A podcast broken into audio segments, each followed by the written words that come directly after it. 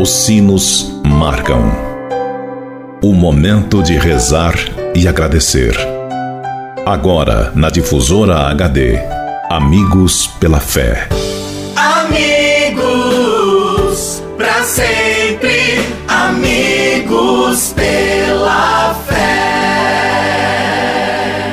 Oferecimento: Supermercado São João. Mania de vender barato. Olá, gente amiga. Saúdo a todos com a paz do Senhor. Bendigam a Deus em todo o tempo. É bom estarmos juntos. Iniciamos a vigésima primeira semana do tempo comum. O evangelho que ouviremos coloca diante dos nossos olhos dois grupos de discípulos, com opções diversas diante da proposta de Jesus. Um dos grupos, prisioneiro da lógica do mundo, tem como prioridade os bens materiais, o poder, a ambição e a glória. Por isso, recusa a proposta de Jesus. Outro grupo, aberto à ação de Deus e do Espírito, está disponível para seguir Jesus no caminho do amor e do dom da vida. Os membros deste grupo sabem que só Jesus tem palavras de vida eterna. É este último grupo que é proposto como modelo aos fiéis de todos os tempos. Rezemos. Rezemos pelas famílias das vítimas da Covid-19 e pelas pessoas infectadas por este vírus. Rezemos pelos que colaboram no serviço da catequese, os nossos queridos catequistas.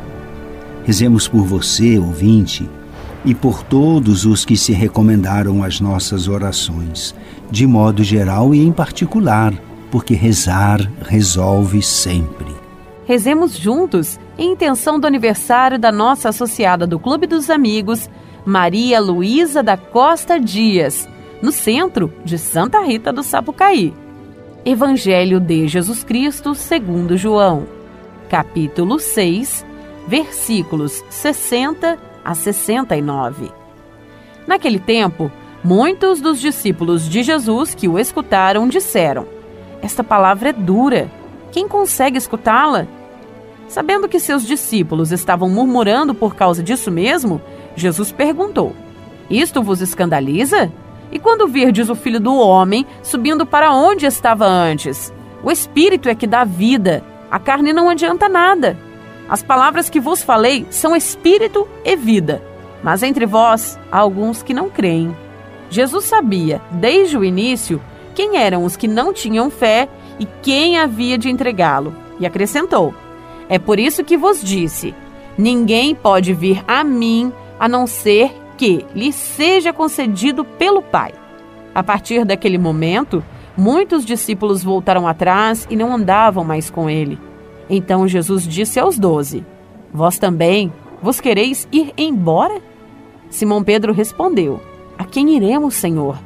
Tu tens palavras de vida eterna. Nós cremos firmemente e reconhecemos que tu és o Santo de Deus, palavra da salvação. Amigo ouvinte, com a leitura do Evangelho, deste evangelho que acabamos de ouvir, nós estamos concluindo o capítulo 6 do evangelista João. O texto que ouvimos relata duas reações distintas a todo o sermão de Jesus sobre o pão da vida, que é sua própria carne. Reação negativa, uma, e positiva, outra. A insistência fundamental de Cristo neste final do discurso está entre fé e incredulidade. É o dilema: seguir ou abandonar Jesus. Pela fé, optaram os doze apóstolos, pela boca do apóstolo Pedro: Senhor, a quem iremos? Tu tens palavras de vida eterna. Pela incredulidade, a maioria do povo e dos discípulos. O apóstolo Pedro, em nome também dos outros apóstolos, embora não escondendo a sua perplexidade, reencontra a sua fé no Mestre. Compreendeu que Jesus não é um homem como tantos outros, é o Santo de Deus, o único que tem palavras de vida eterna. Desta convicção nasce a possibilidade de uma caminhada de fé que os discípulos farão depois do regresso de Jesus para o Pai. Há na vida do cristão momentos em que se apresenta uma situação e pergunta semelhante à do Evangelho deste domingo: Que Deus seguimos ou que ídolo adoramos? Continuamos com Jesus ou abandonamos? Quando nos cansamos de seguir o bem, a verdade, o amor e a justiça, quando estamos fartos de ir à missa, ou nos enfastia este ou aquele padre, quando nos pesa a fidelidade conjugal e a família, quando o mal nos rodeia e assedia, quando a dúvida e a descrença embaraçam nossa visão, quando, numa palavra, torna-se-nos dura a doutrina evangélica, então Jesus nos pergunta: também vocês querem ir e me deixar? O medo de nos comprometer e seguir Jesus pode, às vezes, mais do que nós. Quando confrontamos as bem-aventuranças, o sermão da montanha, ou o mandamento do amor com nossos critérios pessoais e aqueles que estão ao nosso e aqueles que estão ao nosso modo de vida, ao nosso modo de sentir, aqueles que estão com frequência trazendo para nós desânimos, nós perdemos o compasso perdemos o compasso com o Evangelho. Aí vem aquela pergunta: Este modo de falar e de agir é muito duro, Senhor. Quem pode transformar isso em norma de vida? É duro ser cristão. É verdade, é duro ser cristão. Somente um santo ou um louco. E eu não sou nem santo nem louco. Aí a palavra de Deus é como brasa, carvão ardente. E alguém pode sentir a tentação de querer afastá-la com pinças para não se queimar. Constantemente e inevitavelmente, temos de escolher entre vários deuses e senhores, ou Deus e Pai de nosso Senhor Jesus Cristo, então poderemos nos chamar de cristãos. Ou então o Deus dinheiro e poder, o Deus prazer, soberba, egoísmo, vaidade, beleza, bem-estar, consumo. Mas nenhum desses segundos oferece garantia nem tem palavras de vida eterna. Todos nós vamos buscando na vida algo que nos plenifique, nos satisfaça e nos realize como pessoas. Precisamos cair na realidade de que somente há uma pessoa que realmente nos salva: Jesus Cristo, o enviado de Deus Pai. Ele e só Ele é a resposta. Se quisermos optar pela vida em plenitude, sem limites ou ocaso, teremos de repetir com São Pedro: sem medo nem complexo, num mundo que prefere os ídolos, a indiferença ou ateísmo.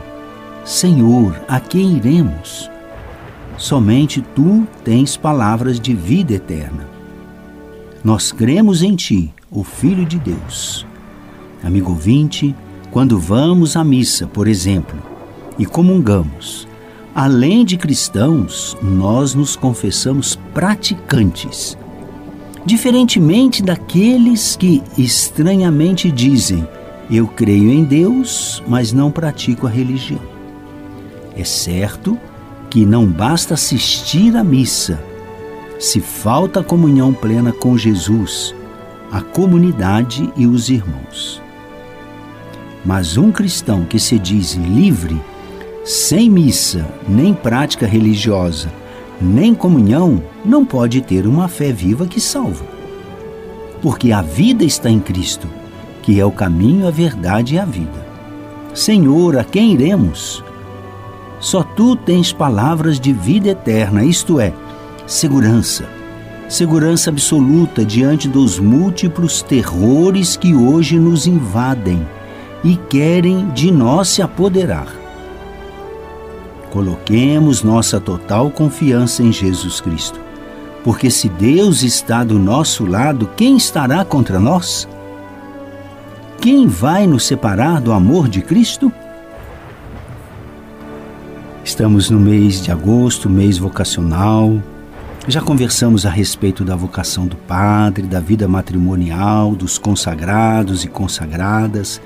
E hoje quero falar contigo a respeito do ministério do catequista.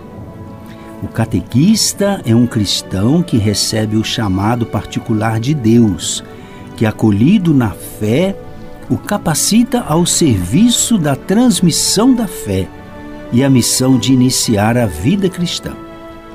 O Papa Francisco, no dia 10 de maio deste ano, publicou o moto próprio Anticum Ministerium, com o qual instituiu o ministério de catequista. Assim afirma o documento que o Papa publica para nós. No contexto da evangelização no mundo contemporâneo e diante da imposição de uma cultura globalizada, de fato, é necessário reconhecer a presença de leigos e leigas que, em virtude de seu batismo, se sentem chamados colaborar no serviço da catequese. Eis o texto que o Papa apresenta para nós neste documento. Testemunha da fé, mestre, mistagogo, acompanhante e pedagogo, o catequista, explica o Papa Francisco, é chamado a exprimir a sua competência no serviço pastoral da transmissão da fé, desde o primeiro anúncio até a preparação para os sacramentos da iniciação cristã, incluindo a formação permanente. Hoje eu quero oferecer as minhas orações e saudar com gratidão a todos os leigos e leigas, religiosos e religiosas que colaboram no serviço da catequese, indo ao encontro de muitos que esperam conhecer a beleza, a bondade e a verdade da fé cristã. Deus lhes pague, meus queridos catequistas. E você que está nos ouvindo, seja você também um catequista na sua comunidade paroquial. Oremos. Ó Deus, que unis os corações dos vossos fiéis num só desejo, dai ao vosso povo amar o que ordenais e esperar o que prometeis, para que na instabilidade deste mundo Fixemos os nossos corações onde se encontram as verdadeiras alegrias. Por Cristo nosso Senhor. Amém. Encerrando este nosso encontro, peçamos a Deus que nos abençoe. Rezemos a Maria Santíssima para que, sob a ação do Espírito Santo, ela continue a interceder para que as pessoas possam encontrar a Cristo e, por meio da fé nele, serem salvas peçamos ao Senhor que envie operários para a messe. Deus vos abençoe, Ele que é Pai, Filho e Espírito Santo. O meu abraço e até o nosso próximo encontro. Você ouviu na difusora HD Amigos pela Fé. De volta logo mais, às seis da tarde. Amigos, para sempre, amigos pela